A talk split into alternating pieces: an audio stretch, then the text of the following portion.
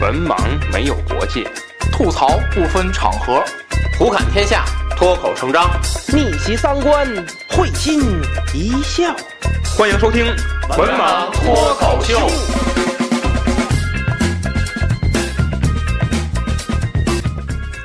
大家好，欢迎关注“文盲脱口秀”的微信公众号，即“文盲脱口秀”五个字。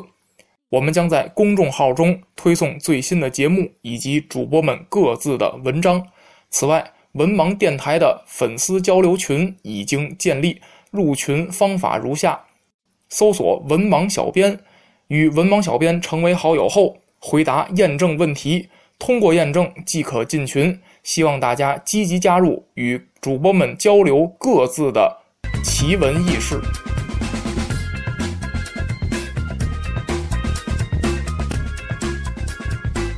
Hello，大家好，欢迎收听最新一期《文盲脱口秀》，我是安飞，我是子平，我是威士。好，咱们这一期节目呢，呃，书接上文，咱们在上面一期聊了《三国志》系列，主要聊了它的缘起和这个一些大体的一个实验的机制，还有玩法的设置。那么咱们在这一期里呢，咱们去聊一个话题啊，我这一期起的名字叫“地利与谋攻”，嗯你说是什么意思？呃，摊开三国地图，这个绕不开啊，地图上总会有一些城池，还有关卡。那么，咱们作为玩家，肯定你的无论你是内政系统也好，还是战争系统也好，你都是要为攻城略地所服务的。那么这些城池还有关卡，不是你想打就能打，嗯啊。那么根据《三国志》系列的设定，它必须按照一定的路线去行进。比方说，我想去打洛阳或者想打长安，那么你就必须得打得打某些关卡，有了这些关卡，你才可以去打后面的城市，否则的话你是没有办法进行绕路的。那么这次在游戏当中就决定了，有些关卡是非常重要的，甚至来说，我前期势力很弱，我只要守住这一个关卡，我就可以保证我大后方平安无事。嗯，我觉得这个设定。那么除了关卡重要之外，有些城池它也是非常重要的。为什么这么说呢？我以咱们以时代为例，在《三国志十》当中，不论是威力加强版还是普通的版，它都涉及到了兵种的转职、武将的提升、物品的交易，甚至工程器械的制造。嗯，比方说兵种，我要从最开始的步兵转化为重步兵，甚至呃近卫步兵好像叫，然后工兵从这个转化成这个原界弩兵，甚至说这个骑兵转化为什么这个虎豹骑啊什么的，乱七八糟的。那么不是说我经验够了就可以，那么在时代里面，我必须去找相应的城市，在这些城市里面有这个呃步兵什么转职所，呃工兵转职所，只有找到这些城市之后，我才能去对兵种进行一个增强。那么在游戏当中还会有一些宝物，比方说提升自己武力的斩蛇之剑嚯，提升自己这个智力的，比方说这个春秋啊等等这些书籍。哦呃那张飞的智力提高 了，那个吃完之后，呃，呃，过场动画，甚至一些就是你看着毫无用处，比方说什么宝物来用于奖赏自己手下武将的嗯，那么这些物品除了在战争中获得之外，还有的要去指定的城市，他们有一栏叫做大商家，嗯，去那里进行一个交易，去进行一个买卖，你才能拿到。那么在《三国志十》里面，它有几个非常重要的一些武器装备，比方说像这个呃投石车，嗯啊，甚至说这个这个这是是不是发箭的什么弓弩什么玩意儿乱七八糟的，必须得去指定的城市有这个武器制造所，你才能去招。呃，甚至有的武将生病了，轻伤去治疗，还有的三国志十里有特特别有意思的叫观星亭，哦啊，能看这个是否要发生灾害嗯啊什么的这些，你都要去特定的城市。那么这些特定的城市决定了你在统一全国之间你行走的一个路线。嗯，根据这些城市的特点和你所在势力的城市，你要规划好了，嗯，去怎样去进行。所以说，在《三国志十》里面，地利是非常重要的一个。那么，呃，第一个啊，咱们先请子老师介绍一下这个地图当中一抓一大把的城城市的特点，嗯还有所在的这个设施。嗯，这个我呢，我玩三国十一比较多，我是个三国十一的。嗯，它是这个，它分成了这大都市和中小城市。嗯大都市呢，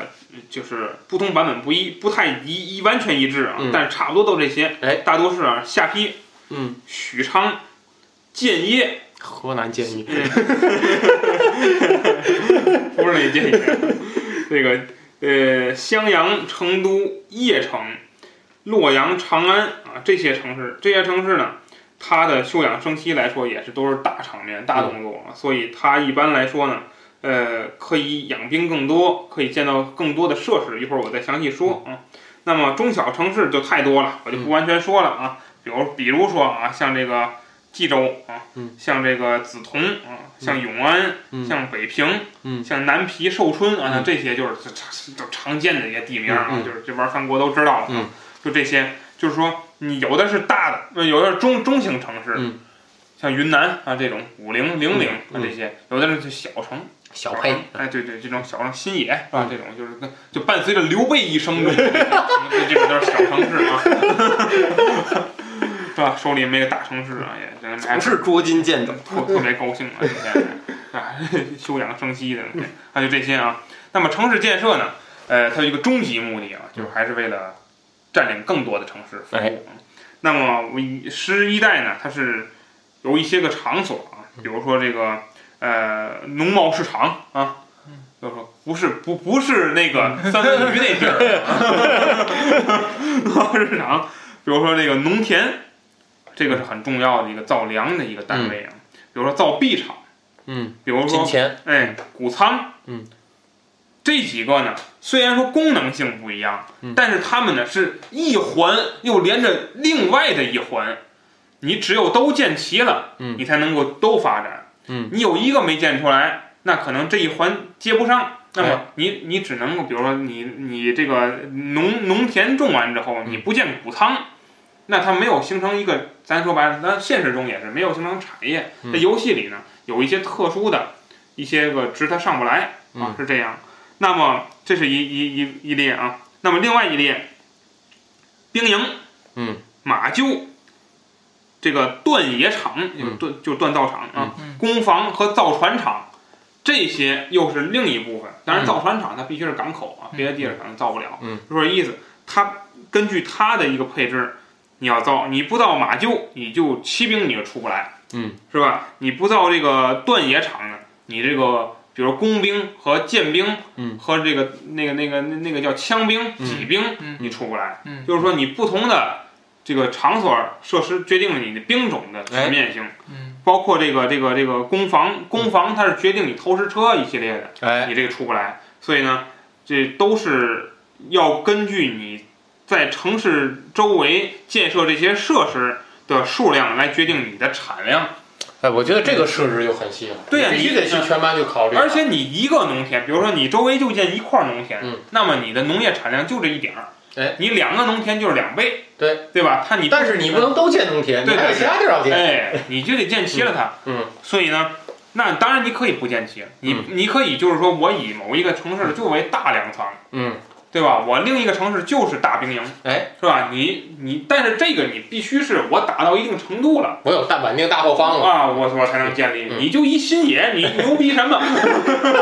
对吧？你我我记得我玩十十一的时候，我最开始我不不没有教程嘛，我自己愣上，我一上来哎我什么都没见，我就刘关张三人愣 砍，我砍都好几波儿，你知道吗？我我这太厉害了，这后来才发现不是那么玩儿合着。人家让我同学就说你那个呀，就是刘关张。你要换成别人，你早死了。 特别有意思。哦你还有一个孙乾，大傻逼，什么都不会， 就那么这么一个人。孙乾有一个本领，他能够找人儿，知道吗你就你他长期不能在城里待，他得搜寻搜寻巡逻呃搜查去。一会儿领回来一个，领领回来一个李主啊对对对对对 你的本领是找人，俩人都去找人去啊，这这个没有用，根本就啊。然后这说这意思啊，哎，说到哪儿去了啊？然后那么呢，他在威力加强，呃，不是威力加强，他在呃，我想是吗？对，嗯魏家乡版里有合并机制，嗯就是你我的两个农田嗯合在挨着的话，嗯我能合并成中型农田，嗯就是二级农田。嗯，那么你让你你看这俩合并完之后，是不是变一个歌了？那是不是空出一个歌来？哎，可以那我造点可以别的，再建一个农田。嗯那么这个农田和这二级农田再合并成三级农田，嗯就是不停的去增加，那么它的产量是呈指数增长。哎，这个很重要。但是呢，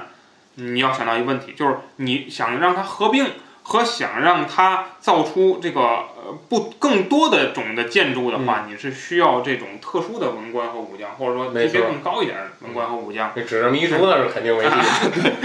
而且呢，不，它是这样，它是你低等级的也能建，嗯但是你需要的天数多，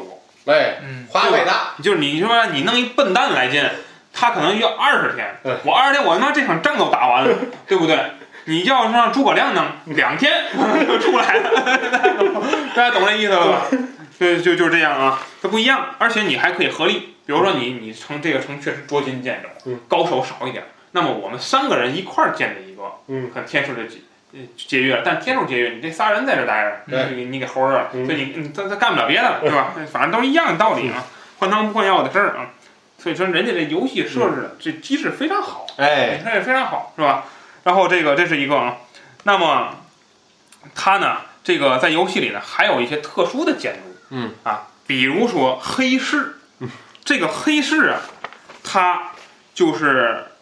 造价呢比较低，嗯，那么它能干什么呢？我临时需要一些东西，我急用，嗯我就建黑市，嗯因为它是黑市，所以几个月之后这个建筑自动的就没有了。嗯它嗯，是都是临时的建筑啊。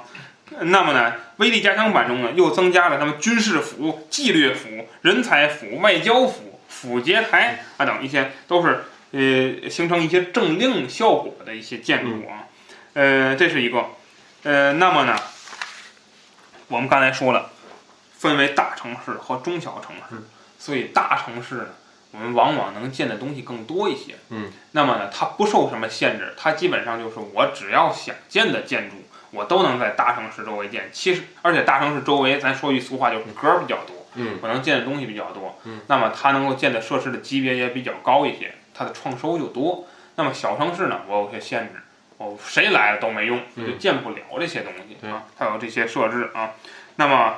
而且呢，它经常是有什么呢？就是我这个格儿周围，我建哪个能起能够起到更好的效果？它有一个像我不知道别的代啊，十一代是有这种的。嗯就我这一个格儿，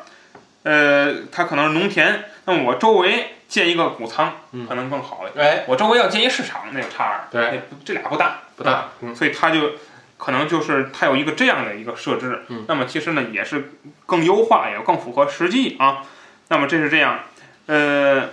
那么呢，我呢列了一个表，嗯，这个表呢是这个特殊的人物和特殊武将，他在建造这个设施的时候，它有用途，比如说啊， 这个马腾。 它有一个特殊技叫繁殖， 就是它只要在这城里头，你这个就是马厩的马的产量会提高，嗯我以为人人口就上来 了， 这是这是于谦老师的本领。这个马都有马腾的骨血，哎，这于谦老师和马总发生了一些关系，是吧？这是这样啊。然后还有就是像孙权啊，嗯孙权有一个特殊技能叫指导， 这跟这老师有一拼啊。孙权啊，董允啊，卢植啊，都有一个本领叫指导嗯啊，就是有他们在这城里的时候呢。你研究技巧啊，费用会减半啊，就是就是说你呀、玩游戏 嗯以后这个咱应该给十十四代提意见，设置人物这个水平要制高点， 点数越高，跳舞，区块链。哎呀，太 给孙权研究一个技能解锁，你孙权一解锁，平面管理，这个，那么还有就很多啊，比如说这个，这个其实呢，呃，后面咱们聊这个技能什么的时候，也可以接着聊啊。就是说，还呃，鲁肃有一技能叫富豪。那么这个技能呢，他所在的城城市城市的每个月的收入的资金是一点五倍，哎，那么这个很厉害。呃，那么这个 董卓啊，嗯他的本领叫征税。啊 那么他在的时候呢，城市呢，这个收入由每月变为每旬啊，就是说你可能一个月收一笔钱，嗯他每 旬就收一笔钱，就每十年收一笔钱。嗯那么呢，并且呢，这个嗯，那么每旬呢是每月资金的一半儿，那么也就是说，他大概能收一点五，对，也是一点五倍的一个、嗯一个概念啊，非常厉害啊，嗯等等吧。嗯那么，呃，这个我呢，在玩《三国十一》，就是我后期在玩的时候呢，我就非常注重这种内政型的人物，哎，像就是你以孙权为起点的时候，那鲁肃你必须得在我最好的城市待着，对因为这样的话，我每个月得一点五倍，他立刻你很短的时间内你就有钱了，嗯是吧？那我记得还有谁我忘了，还有能增粮的，嗯，包括你探查人才的，哎对就他都有特殊技能的本领，对就包括制造武将。你在制造武将这个剧本里头，你造，比如说一般来说，你别造太多，你造二十个就没劲了。嗯对，你就造五六个，嗯每个人具备其中的这样一个，就是你你造五六个，啊你这五六个，比如说造六个嗯人，那么这仨人就是内政型的技能，仨人就是战略性的技能，那么你凑合一下就比较全面了。就我觉得三国志在他在设定的时候，慢慢的他把文臣和武将之间给他整平衡了，对对现对，在整平衡。原来刚才咱们在第一期介绍这些武将的几代几代的时候，咱们说过这个呃有有的代是几代四代是吧？嗯，就是完全靠武将嘛，对文臣没有用。但现在不行，你比方说我征粮征税，你就得靠文臣，你武武将没办法，对不对？呃，所以说他是把这个来平衡了。那么咱们在《三国志》里面，它有几个比较重要的这个数值，也呃不知道数值啊，比较重要的几个，一个是兵粮，一个是金钱。兵粮是干什么用？征兵打仗，这好理解。金钱一个是购买一些呃物品需要用金钱，还有一个就是当你连年战争的时候，我可能这个城市的农业指数比较低，我收上来的军粮没这么多，那怎么办？用钱去换粮。哎对，它能够互相的换，哎，用钱去换粮。而有的时候可能说，我看中了一件宝物，我急需要给它拿下来，没有钱，嗯怎么办？用粮去换钱。对对对，所以说，这是游戏当中不呃非常重要的两个数值啊。这个给早点补充就。没有那美女 数，后代后边这几代要有美女嗯数，拿美女去换钱，这个，那么在地图上，除了一些这个呃，刚才子老师介绍的啊城市的特点之外，那么我以时代来介绍介绍一下，还会有一些特殊的设施。嗯，这些设施呢，只会呃附属在特殊的一些城市当中，不是每个城市都有的。比方说观星亭，我刚才介绍了，可以对天灾来预测。新天剑，嗯，花费呢是五百金。那么这个我用过，我在三国志嗯里嗯特、特别逗。我呢当时是占了中原，我在曹操手下占了中原，像徐州这些徐州、嗯川流这些产粮地。然后我去的是观星亭，然后发现呢可能是哪儿啊，宛城可能要遭蝗灾，哦哦然后呢我就提前囤积军粮，嗯，提前囤积军粮。哦，你可以撤出来，哎让别人 进， 让进都是蝗灾，哎，可以提前去囤积金粮，甚至有的我在网站上看，有的玩家是投机倒把嗯嗯，啊，他这个囤积完之后他再卖赚钱， 啊，这不知道怎么想的啊。就是呃，他观星亭就只能看灾祸什么的，再还有一个叫占卜，哦哦。占卜什么呢？是对特定武将的寿命进行占卜，比方说国家，啊啊国家，他通过这个来预测可能国家还还还还还那么几年，啊啊啊！然后那么你呢，可以去攒一笔钱去买一个宝物。嗯在《三国志十》里，它有的宝物是可以延长寿命的。哦？哦哦，你把这个赠给国家，延长两天，哎，可能国家在游戏当中可能就晚死几年，嗯哎，有的可能还有这个效果。就是那你能就是能跟问问这观星亭，就是我随便问哪个武将的寿命都行，是吗？嗯，好像是这我没弄过，反哦正。哦哦，就但是这个呢，呃，不是呃百发百中，好像这个预测灾祸的时候，它的命中率是十分之一，哦好哦像是嗯。有的时候它哦，预测的瞎编是吗？ 它预预测的也不准。哦哦哦哦，我以好，那你这钱花的白花。不是等于预测十次才有一次是准的。 啊，他据说是这样，据说是这样 就。赶上打苗了，那我我那我可能编十个，也有一个是准父的。在母亲 亡，百发百中我嗯这。呃，还有一个就是 特殊的场所叫交易所，哎、哦这个在时代里特别重要，就是这个特别适合什么呢？就是有这个宝物搜集癖的这个人适合去搜集癖，就是文 《三国志》里面啊，《三国志十》里面有很多宝物，比方说这个他，比方说马匹、绝影、爪王飞剑，有什么这个斩蛇之剑等等，蛇之间嗯这这这些东西哦嗯嗯。那么这些东西呢，有一那诸葛连弩嘛，木啊木木流牛马，嗯，有有，你就要去这个交易所，甚至是呃大商家去这里面。交易所呢，一般是赚钱，是赚钱，是给交易所一千金，嗯，二十天的时间，他给你回报，有的时候是赚了，或者说还能得到一个宝物，有的时候就是赔了，没赔明白。投资嘛，不就是投资股就股票呗，哎，类就似于是我把斩蛇之剑给他是吧？不是嗯你给他一给千他，钱，给他钱，嗯，他呢有的时候会回报你一千多，有的时候回报你一个宝物，啊那宝物那是怎么？嗯，宝物哦，回报你宝物回报你一个宝物，不给你钱了，给你一个宝物。啊啊，呃，有的时候就是赔了，运气不好就赔了，就可能你是期货，两三 百，就可能会给你两三百，啊，就这样。不是就就是那儿也能换马是吗？嗯，就也能给你有时候给你一匹马，你不敢我反正在这个交易所玩的时候，我没得到顶级的宝物，嗯嗯，马有吗？没得到，我没得到，我不是，得比如说我在这儿压点什么，然后过两天给我一匹赤兔马，没有，嗯，不 不行，不行。那马有专门卖的地儿吧？呃，我我呃这个大商家这个里面是基本上哦是绝这个能得到宝物。我有一次玩到得到一个斩蛇之剑，嗯，就是从这个大商家里得到就的，是斩蛇之剑干什么用的？增加斩武力，斩蛇，增加武力，增加武力。个人武斩个人武力是加哪儿那么些蛇？加十三好像是，哦，然后还还有一个附带的效果什么我忘了，我就得到过一次。斩蛇这就是不闹蛇了。有诸葛羽扇嘛，有就是怎么等于诸葛亮扇着啪一蹬走了，然后卖了。其实这宝物啊特别哏儿，你可以那个就是，比方说你像赤兔马、方天画戟是在戴在吕布身上，嗯你可以在地图上去直接找到单挑去，只有一匹你找到单挑赤去，兔马，对，找单挑。如果你能单挑赢吕布，嗯，你也许能得到赤兔马，谁能单挑赢吕布？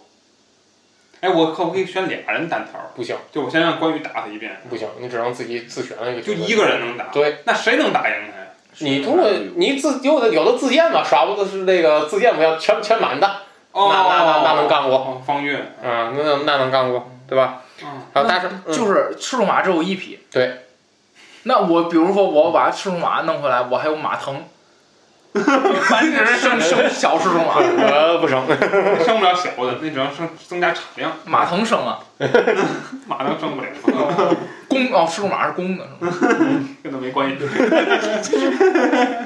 那么交易所和大商家他所得到的这些宝物和城市的规模是有关系的。刚才自个儿介绍了小城市，呃，小城市、大城市。那么在三国志十里，小城、中城、大型城市、巨型城市，它换是个分巨四型类，城市，它是分四类。那是不是那个就是小城市我能找斩蛇之剑就就那么点儿？不是不是，大没有，这小城市根本就没有斩这。没蛇有我以为是它是随着城市的斩蛇规模，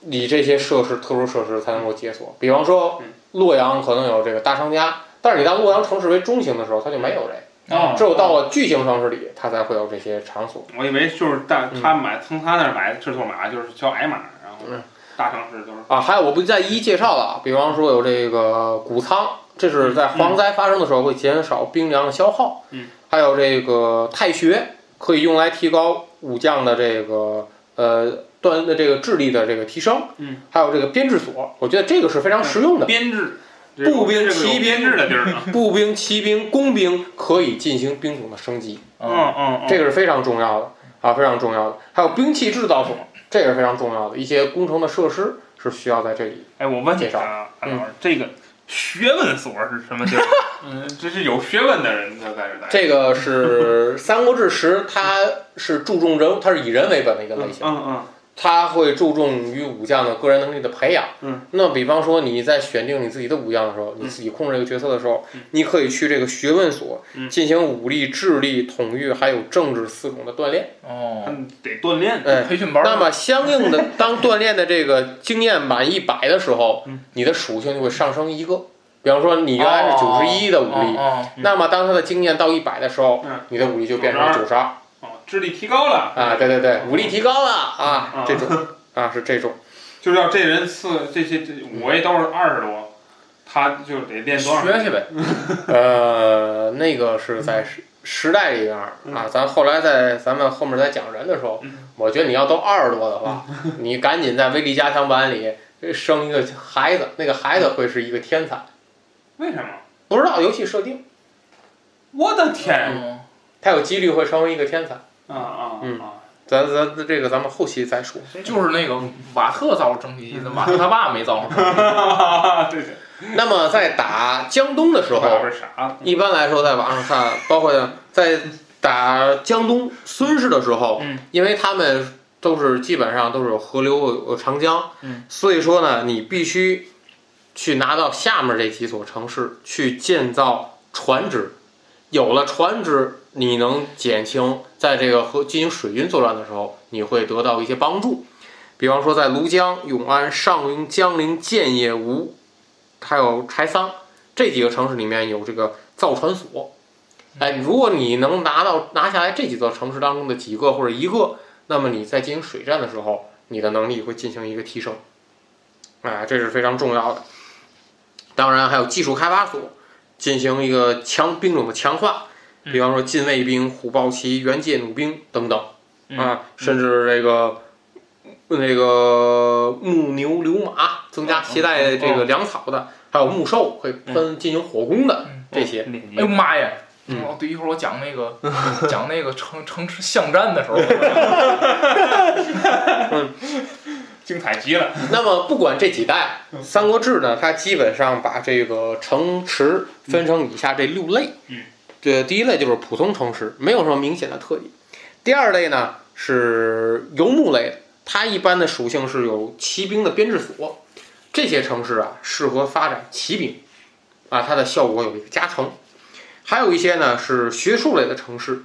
好像是洛阳吧，我没记错的话，洛阳。嗯嗯锻炼能力，锻炼能力就是武将啊，呃，自比方说我自控的一个角色，我可以去这个城市里面进行我能力的一个提升嗯。还有贸易，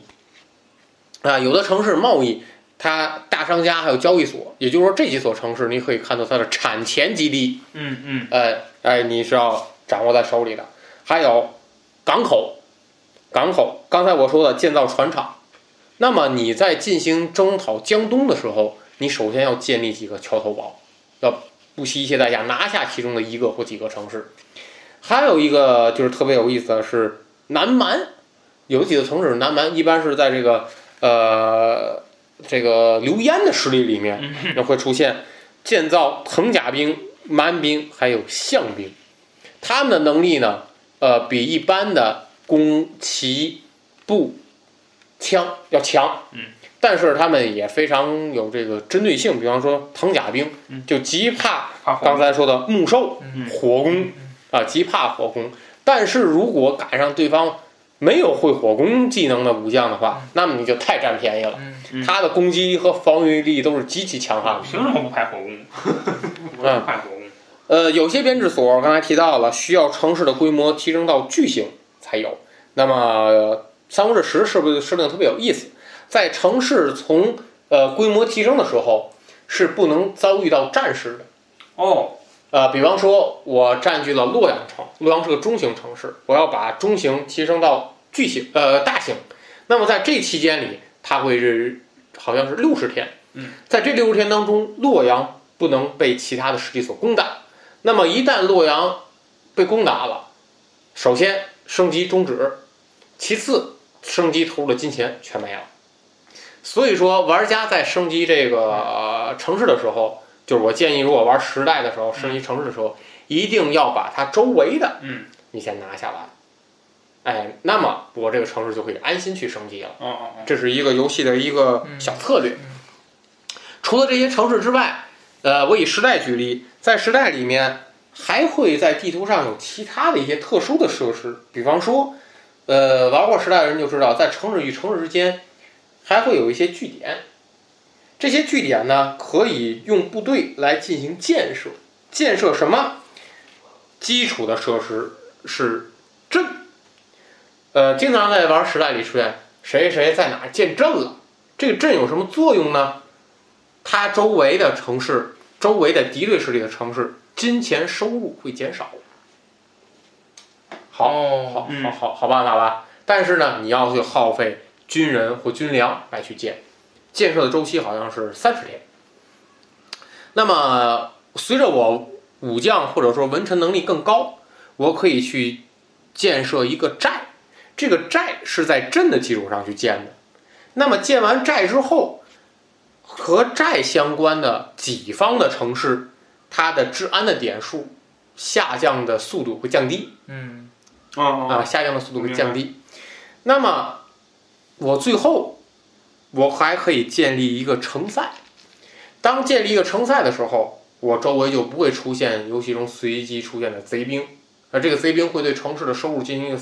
呃进行一个降低的。嗯，那么出现贼兵的话，就不就不会出现这样的情况。当然，像诸葛亮这样妖孽级别的人物，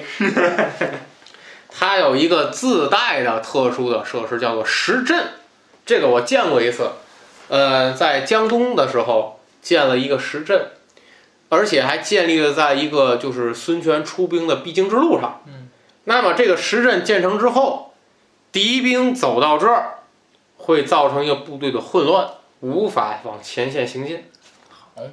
但是呢，妖术，这个石阵呢，只能用一次。啊，哦，呃，用完这一次之后，它可能是十天，好像是啊这十天的混乱期效果过后，石阵自动消失。啊啊，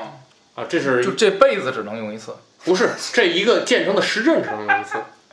哦，就是部队从这儿过的时候哦诸葛亮捐那儿，啊，部队从这儿过的时候造成混乱十天，十天之后，呃，混乱为了消解嗯阻除。拦方悦，用掉人生唯一一次使用诗阵的机会。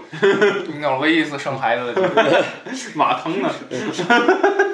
呃，但是像其他的武将，你像我在曹操手下，像有有用什么郭嘉或者程昱嗯，像这种谋臣，他就没有这个特殊功能。嗯，我反正现在我他们玩应该都有自己的。哎，我玩时代的时候，好像我就诸葛亮，我发现了有可能周周瑜我没细致用过，嗯，诸葛亮有这功能啊，有时阵啊。那么除了那么在《三国志》这个地图当中，无论是大敌，无论是十代还是十一代，甚至十二代，它总有这样的几几种地形：平原、高地，还有河流。那么在这三种地形当中，对于部队在外的进行的作战是有不同影响的。平原啊，这这个好说，大家可以理解。平原上有的草，那么在我就可以用火攻。一会儿魏老师可能要介绍啊，这个火攻特别厉害啊。高地的时候，这个啊，在《三国志十》里面特别特别有趣。我方站在高处，敌方在低处，我可以居高临下用工兵去进行射击。嗯，啊，这个是伤害效果是有加成的。那么河流，河流就用到了这个水军，在《三国志十》里面，有的武将有提督技能，有提督技能的话，我的水军在这个河流上进行行进的时候很平稳。没有提督技能的话，会出现随机被河流冲开战场的这个局面出现，就无外乎你少了一组兵啊。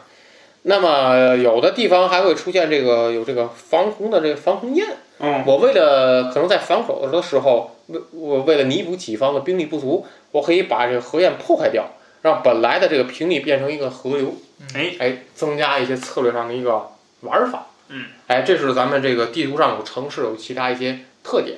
那么在进行作战、攻城略地的时候，嗯，就会出现不同的作战方式啊。我总结了三点啊：城门战、巷战，还有野战。来，魏老师介绍一下。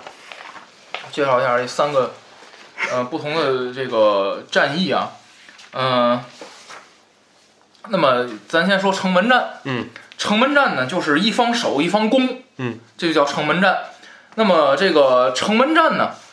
攻方的胜利条件呢，就是消灭敌军主将部队，哎或者让其撤退。那么城攻城战跟巷战之间的关系哎还有一就是有不一定把部队消灭，把那个城门破坏也可以。 哦城门战跟巷战啊，它有一定的关系。嗯，呃，在某些代当中，嗯，如果攻城战攻防胜利了，嗯，有可能会引入巷战。嗯但是在好像我我我记得啊，有有一代游游戏，至少有一代游戏吧，把巷战给取消了，就是没有巷战是。十一代吗？十代有，他五代的时候巷战就都没有啊。时代有吧十？代有，时代有，十代有。时代有，嗯，呃，然后这个那么，呃，攻城战呢？攻城战当中啊，嗯，这个，呃，举个例子啊，比如说，呃，弓箭部队，嗯，它有一个技能，大打击，什么？什么？大打击，这我搜的， 这我搜的，呃，人中吕布，嗯，神火技、火计、埋伏之毒、里应外合，嗯嗯，这些技能呢可以伤害到城墙上的武将，哦哦哦城墙上的武将里应外合我用过一回。嗯就是就是 就是就是来后出现小股士兵， 里应外合啊，嗯，然后呢，这个攻城啊，我上网搜了一下攻略啊，嗯，这个网友总结的，嗯，呃，一些个需要注意的地方，比如说快速占领据点儿，嗯，呃，比如说呢，这个采配点儿蓄满了再上，嗯，比如说有里应外合这些等技能呢，你要不停的消耗敌人的血量。算好时间发动总攻，嗯而不要一上来就冲，嗯先用一些技能哎消耗。那攻打城门的时候呢，如果有兵器呢，先让兵器先顶上，嗯啊，防御高的先上。啊，打城门的时候呢，如果对方有很多枪兵守城，嗯就比较简单，嗯，因为枪兵攻击范围小。哎但如果敌军要要用工兵嗯守呢，嗯你就稍微的吃点亏。对，啊，然后呢，进攻的时候呢，最好派一个高统帅、高武力的，嗯，并且有带有单一加防御战法的武将顶在前面，比如说张飞的万人敌，嗯，还有群体加攻加防的战法，比如说速战、固守、全军猛攻、全兵、全军兵击，这应该打错了吧？这个全军什么击？啊，全军炸鸡，打击，麦基克。那么控制自控制自己的部队，让弓弓箭部队去打枪兵，让枪兵打骑兵，嗯让骑兵打工兵啊，等等，这都是这个兵种相克的这嗯这些东西啊。嗯。那破城门之后呢，派遣可以派遣骑兵快速上去堵路。嗯。那么在攻打洛阳、建业等城池的时候嗯呢，如果路线路线有两条，那么看敌人的兵力，嗯，要看敌人的兵力，这是攻城的时候。嗯，守城的时候呢，就是一般被打呀，都是因为你兵力小于对方，嗯，所以看情况是死守还是出城灭敌人的本阵嗯啊。说如果弓箭兵多呢，嗯就死守，就像我刚才说的啊，弓箭兵在城楼上射射射箭呢，会比较占便宜。嗯，而且呢，你出战出战野战的时候，你你工兵跑的比较慢，嗯而且比也也也容易被骑兵趟 了。确实，那工兵确实特别容易被骑兵趟了。呃，这个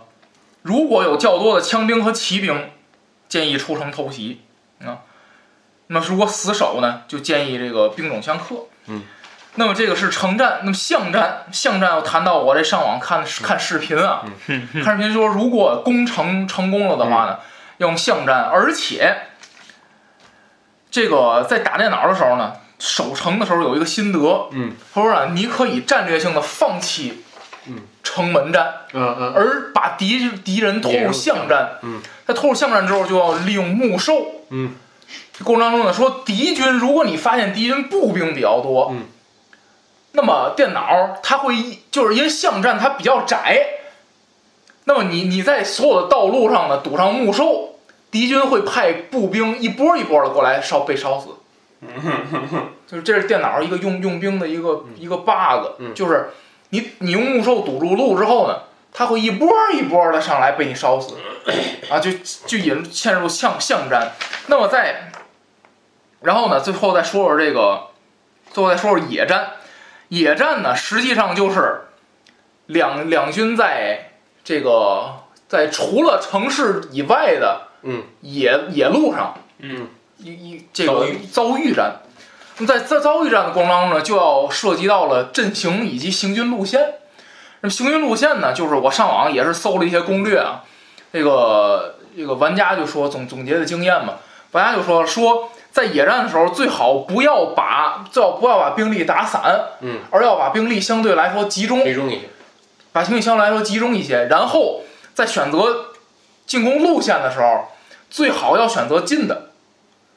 这样的话，你速度就是这这样的话，你你你的进退会比较的容易。如果你选择比较远的，那样的话容易会散尾大不掉。就是你比如说你你你你你行进过程当中，你突然遭遇了一个什么事儿，嗯你想撤回来也是费时间的啊。然后啊，我呃你说你说啊，说你我你说嗯你啊哦，我我说完不，再有就是这个搜的一些个这个呃，比如渡河的时候，嗯如果是小艇呢，容易被河水冲走，这我没我没遇到过啊，我这这我上网搜的，嗯，容易被我遇到过，嗯容易被河水冲走必须然有后提督技能才行。啊。然后这个河堤被破坏掉的时候呢，引发洪水，嗯如果利用地形可以有效破坏敌军，没错，天气在有雾的时候，看不见敌军呢，容易呃看不见敌方部队，容易被偷袭、啊。这是我搜的这个一些行，个我补充一下啊，呃，我以时代为例啊，因为我玩的时代比较多。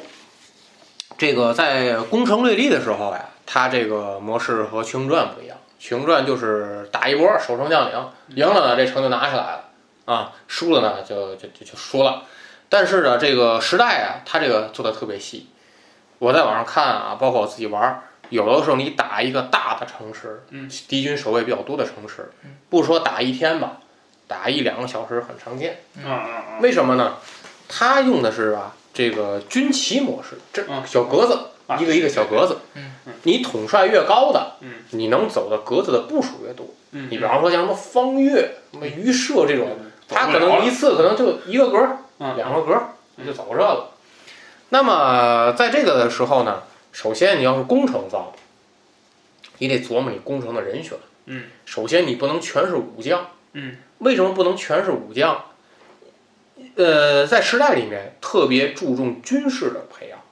就是我带一个谋算之力高的，比方说诸葛亮、郭嘉这些人物，那么他可以释放一些军事的技能。这些军事的技能有够能够有效的破坏掉守城方的一些军事部署。嗯，比方说，我可以释放一些混乱，啊，敌方一混乱，他就没有办法进行攻击了。嗯，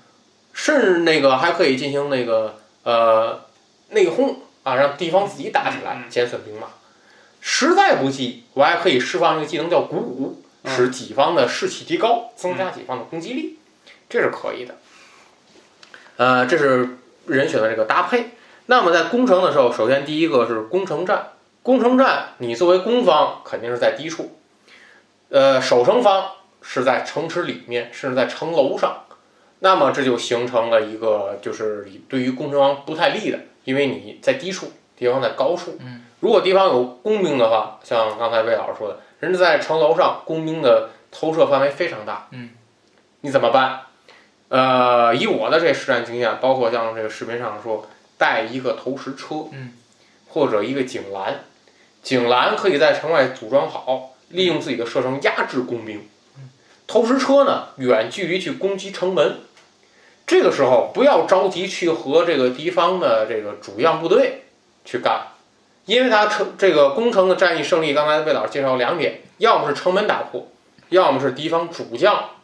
部队溃散。嗯，主将部队一般 AI 用的时候，人都在城门最里面，你打不到他，嗯嗯怎么办？用投石车远距离投石把城门打破。对对对，这是比较属于捷径的。当然了，有的说这个我啊、还有没有其他就是更长更长为可以派步兵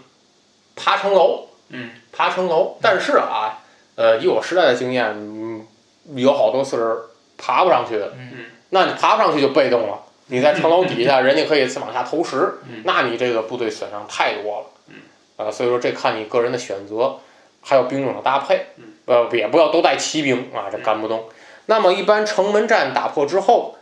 进入的是巷战。巷战的胜利条件是什么是什么呢？第一，这个呃敌方的总大将，这个这主将部队溃散。第二就是巷战里像什么太守府这种重要的设施，它的这个血量降到零。所以说呢，刚才魏老师就说，防守方可以派木兽把道堵死，因为路窄了，把道堵死。这是对于守方来说。那么对于攻方来说，还是一样。我在道路被堵死的情况下，一方面可以用军师技能让他们自相残杀，或者说激怒他把他调出来。有的武力高的可以去找对方想踩啥？内 讧嘛，那个我可以那个把他可以去和他单挑，嗯比方说你手里武将资质比较高，比方说单张辽、徐晃这些人物，嗯你可以去找对方单挑嗯，赢了的话，你不就就少少对方的部队就少了，还可以是什么？用投石车嗯去远距离攻击。但是呢，这种方法呢，因为投石车的造价很高，嗯而且我刚才说的就那几个城市里有，啊，时间还长。时间还长嗯，所以说呢，这个在攻城的时候一定要做好前期的准备，而且你别忘了，六十天的时间，嗯，你的兵粮最多就六十天，必须在这里面都给它搞定嗯。所以说，在攻城和守城的时候，要根据自己的部队去进行灵活的一个人员搭配。嗯那么，一般成熟的玩家在攻击城市的时候，会让具有间谍这个技能的武将嗯去到你要攻打的城市里面去执行间谍任务。嗯，第一个我要摸清楚对方的城墙，它的防守厚度怎么，防守的力量怎么样。必要的时候，我要准备井岸投石车。嗯，第二个我要摸清敌方的武将有哪些。嗯，他们这个城池里带的什么兵种最多？嗯骑兵多。嗯，那我可以用枪兵。嗯，呃，我可以用弓兵远距离攻击。步兵多，好了，我带骑兵，我克步兵。嗯，哎，这是可以的。嗯，然后我还可以判断对方，呃，这个城池里面，我还可以去煽动他的这个治安，让他下降，让他兵力的下嗯降等等，这都是可以做到的。不一定这个游戏里啊，我觉得这个工程的时候就可以体现了攻城为下。嗯，先期的准备要做好，嗯哼，哎，前期的准备要你有那类人才过来。哎，有这个人才啊，这是这是这个城门战还有巷战。那么再说说野战，野战这个时候啊，就是我一般干的是配合我自己己方势力的其他其他这个 AI 呃电脑 AI，比方说有敌方来攻击，不是来攻击我所在城市，是我己方的城市，他可能失败了要走，我派一路这个部嗯队截住他。啊，截住他，把他消灭掉。嗯那么在野战的时候啊，我提醒这个玩家要注意地形。嗯，呃，当你占据有利地形的时候，比方说有高度差的地形，千万要利用好这个高度差。你居高临下攻击是很很有优势的，啊，很有优势的。不要急于下来和对方去进行单挑或者肉搏。嗯，啊，不要这样干。呃，利用好高度差，利用好高度差，呃，利用好地形。那么如果说你赶上地形不好的话，谨慎发动攻击。呃，有的时候撤退也未必是很丢脸的事儿嗯啊，不一定你每次都要赢。嗯，啊，最重要一点就是注意人员的配备，有的时候相应的，比方说这个谋算高、统帅高，他们很容易发动一些兵法。我记得我看过一个 B 站上的视频，关羽、刘刘关张，然后再加的是谁呀、我忘了。一个智谋特别高的，就说他基本上人家发几个招儿就清了一万兵，就就就就就这么就这么就这么牛气啊！就这尬啊，就太尬死了啊！这这个，哎，所所以说，我觉得啊，在这个呃作战的时候嗯，要灵活的去搭配嗯，这也是我觉得是增加游戏可玩性的一个一个这个方面，比这个《群英传嗯》做做的好多嗯了啊，嗯做的好多了。但是我觉得这个游戏还是偏重于蜀蜀国这一方的势力，嗯，就是。嗯，你说对，说，我我有一次是打哪儿，打西川还是打哪儿的，嗯就是就是那个我也我也忘具体在哪儿了，就是绕上面我绕过去，然后打底下那个刘璋所在的那个嗯城，他他有但是是十一代啊，他中间有关卡，我先打这关卡，打完关卡进来打这个是益州还是哪儿啊，嗯打这儿， 然后我那城里啊，我那我那次发现是诸葛亮和庞统都派出去了。嗯然后就剩一黄月英就智力高了，嗯嗯就剩一黄月英，然后其他的，然后我一 嗯看，我说这仗打不了，哎呀这仗我等会儿吧，我想等等给他们招回来再说。后来我一看，我说我看看能不能打，我先看，我一看关张赵马黄都在，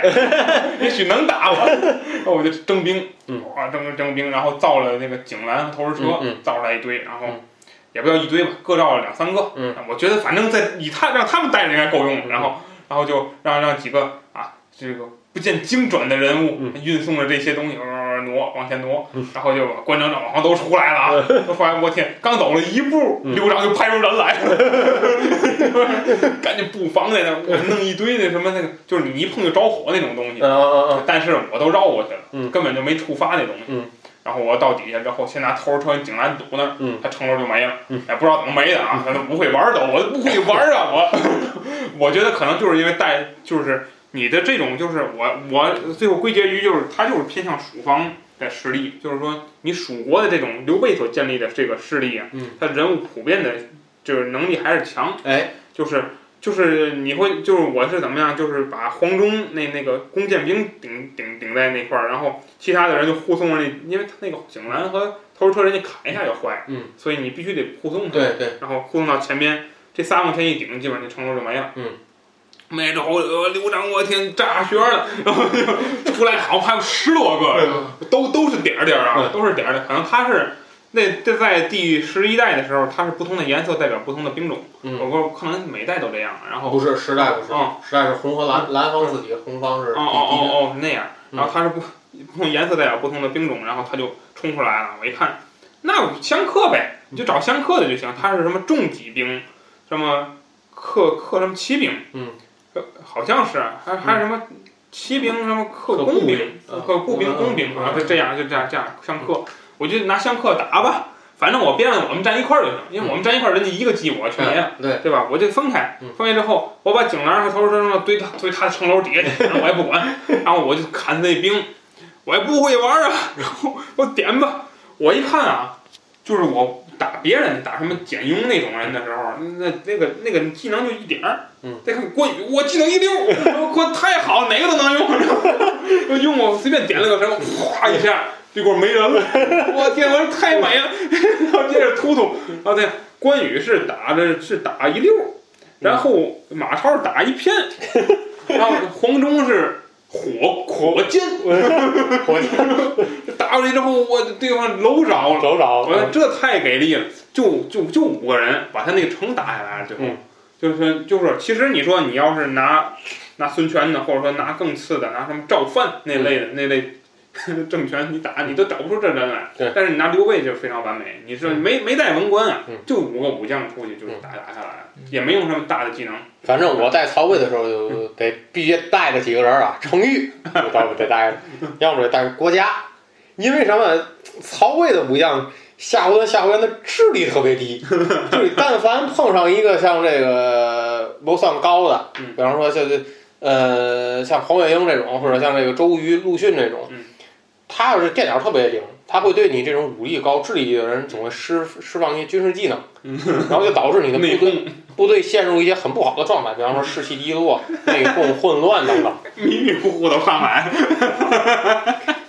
带国家他们就是得给他解除这种不良的这这这这种状态，所以说曹魏必须得带带带带一个这个。你记你我记网上看有人带什么，好像五子良将真上了啊，嗯嗯，张辽都成军师了， 这里面就张辽的智力还可以，张辽都成军师了，哎，所以说挺挺好玩儿，挺好玩儿。而且这个我觉得就是呃，这个在战役还有城市里面，我觉得三国志确实是下功夫，嗯，就是做的这个很精良啊。嗯魏老师玩的时候有什么想法？没有，我就是那个那个拿那个那个那叫什么那个攻城的时候，嗯，攻城的时候我我就只守过城，嗯我就只守过城，然后你怎么打下来的？我只守过城啊，那你怎么打呀？我没统一全国，没有没统一全 国，没统一全国，你只用守的哪个势力？只守过城。公孙赞，公孙瓒，不是，呃，对，公孙瓒是东北那个吗？对对对啊，公孙瓒偷过张角一回东西， 哎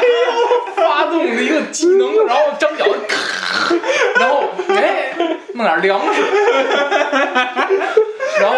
什么呀？然后张角就开始打我外交交恶你真是世外桃源！啊，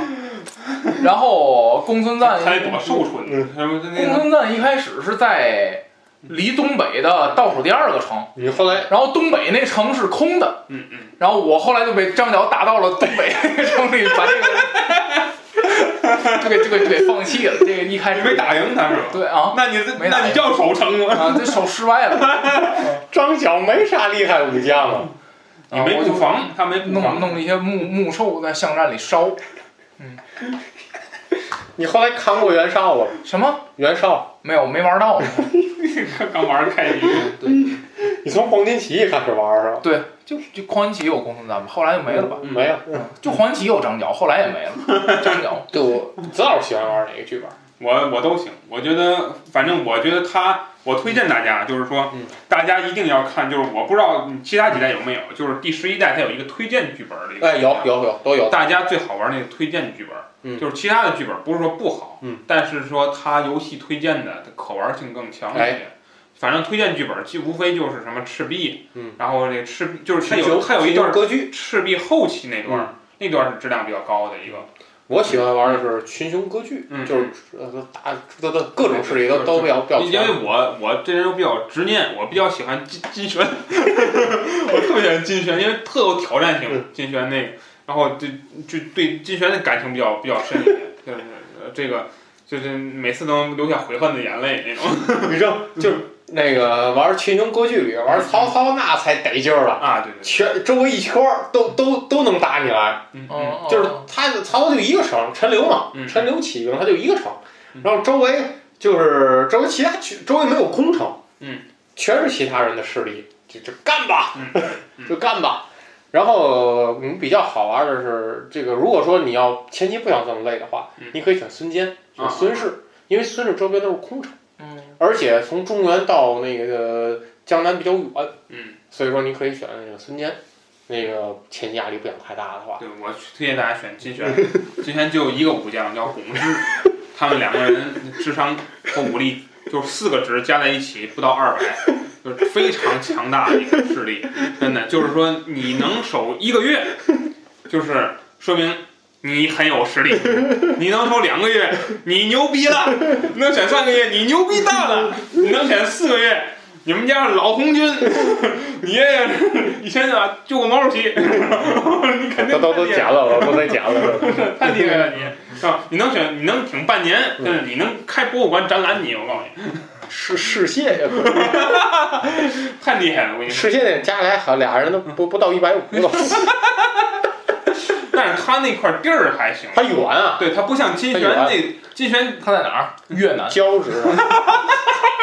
越南差不多，差不多，今先按现在的地理那个划分啊，差不多在哪？就是说什么呢？就是说这个，就是它跟地理有关有很很很，它跟地理有很大的关系。就是说金旋那个那个势力范围，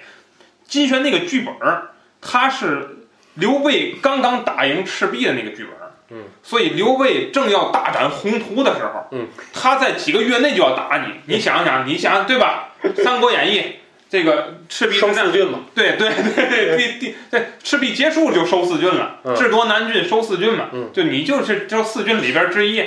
马上那个是我想想，金旋赵范，这个这金旋巩志，可能是关羽来打 你，你想吧，你好了多好嘛，